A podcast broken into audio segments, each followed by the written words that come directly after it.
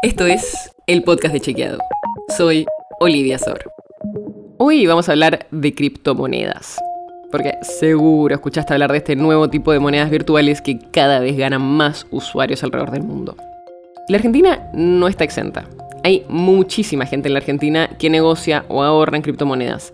Sobre todo por la debilidad del peso, la inflación y la imposibilidad en muchos casos de comprar dólares. Pero al ser un negocio más o menos nuevo y como gran parte de su atractivo es la poca injerencia de los estados alrededor del mundo, todavía no hay una regulación integral en la Argentina ni en muchos países sobre este tema. Y eso mismo también dificulta tener datos oficiales sobre el universo cripto. En este episodio vamos a contarte los mejores datos disponibles y te vamos a contar el estado actual del ecosistema. Y empecemos por lo más básico. ¿Qué son las criptomonedas? Las criptomonedas son un medio de pago y de ahorro digital que tiene como principal característica la descentralización del control de las transacciones. Esto quiere decir que en las operaciones no interviene ninguna entidad, ni siquiera los bancos centrales de los países. Hablamos con especialistas y nos decían que se calcula que existen alrededor de 22.000 tipos de criptomonedas diferentes. Pero obviamente lo que más se comercializa son las más conocidas. De hecho, Bitcoin y Ethereum se llevan más de la mitad del mercado. Para conseguir criptomonedas se pueden comprar con pesos argentinos o con dólares en una billetera digital, que son conocidas como exchanges. Pero para conocer algunos datos más allá se nos complicó. Consultamos a la FIP, a la Comisión Nacional de Valores, al Ministerio de Economía y a la Secretaría de Economía del Conocimiento Nacional. Pero nada.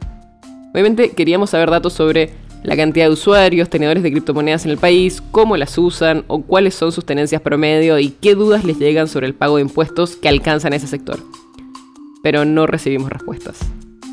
El número que suelen decir los privados es el de 3 millones de personas que usan las criptomonedas en la Argentina, pero no hay nada oficial. Obviamente estas faltas de datos no son solo de Argentina, faltan cifras oficiales en todo el mundo, porque es un sector mayormente no regulado. Pero qué lindo sería tener más información, ¿no? Y algo parecido pasa con las regulaciones. A partir de una modificación de hace algunos años, la ganancia por la compra y venta de cripto está grabada en la ley de impuestos a las ganancias.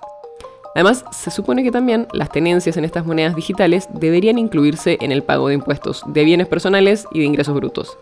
Pero tampoco está claro ni siquiera entre los especialistas. Lo que queda claro es que la FIP busca tener estos datos, por eso obliga a las plataformas a informar los usuarios que tengan más de 90 mil pesos en sus billeteras virtuales al último día hábil del mes.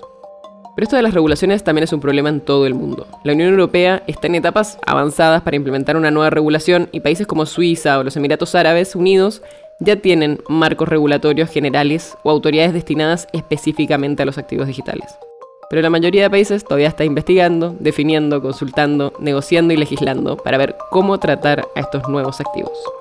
La nota sobre la que se basa este episodio fue escrita por Mariana Leiva.